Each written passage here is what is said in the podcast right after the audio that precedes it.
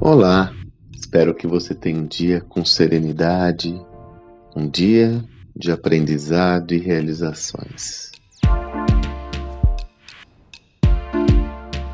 Aprendizado, não é? Esse é o modo eterno com o qual eu estou constantemente. Eu brinco que eu estou sempre no modo esponja ativado, procurando aprender, extrair insights, extrair conhecimento de todas as ocasiões que eu tenho. Isso me move, isso me mobiliza e, mais do que tudo, isso é o grande combustível para eu continuar na minha jornada. Agora, não é porque eu trabalho com conhecimento que isso é um pré-requisito só para mim é um pré-requisito para todo indivíduo nesse novo mundo. Reitero isso, reitero essa visão que tenho compartilhado insistentemente com você, até de uma forma um pouco mais incisiva. Por que, que eu digo isso?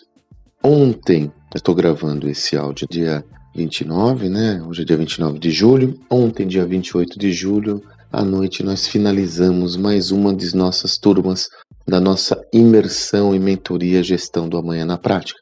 E quando nós finalizamos, nós sempre fazemos aí um, um encerramento, né? É como se fosse nossa formatura. Nós temos que sempre ritualizar ciclos importantes. É por isso que nós fazemos esse momento. Depois, se você desejar, vou até deixar aqui na sequência o link. Nós fizemos um vídeo muito legal é, com todos os participantes e tal. Vou deixar um link se você quiser ver. Só nesse caso, só por curiosidade, enfim, fique à vontade. Mas por que, que eu digo isso? Nesse encerramento, os participantes fazem uma fala, e aí nós tivemos, tive a oportunidade de um dos participantes, o Libório, da Via Soft, pode ser até que o Libório esteja me ouvindo aqui, e ele fez uma fala tão interessante, comentando sobre como foi legal a participação dele e, sobretudo, a interação com os outros eh, participantes da mentoria. E ele comentou: Olha, eu sigo aquele preceito de que felicidade, alegria só é plena quando compartilhada.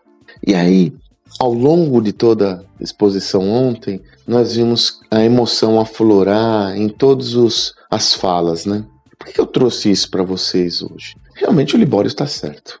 A felicidade só é plena quando é compartilhada. Isso sendo verdade, não seria o caso de nós pensarmos as nossas organizações como espaços de realização pessoal, onde os indivíduos, nossos colaboradores, tenham a oportunidade de serem felizes e, como tal, de se realizarem. Isso acontecendo, a consequência é que teremos cada vez mais uma organização com pessoas engajadas e, no final do dia, com potencial para gerar performance. Performance corporativa, evidentemente. Então, assim, se eu pensar, ter essa reflexão num nível mais específico ao meu negócio, a pergunta que eu faria é: como você está organizando o seu negócio para que ele seja um espaço de realização individual e pessoal para as pessoas, para que as pessoas sejam felizes, para que as pessoas consigam atingir seus objetivos pessoais. E aí eu não estou falando de uma visão paternalista, de uma visão individualista.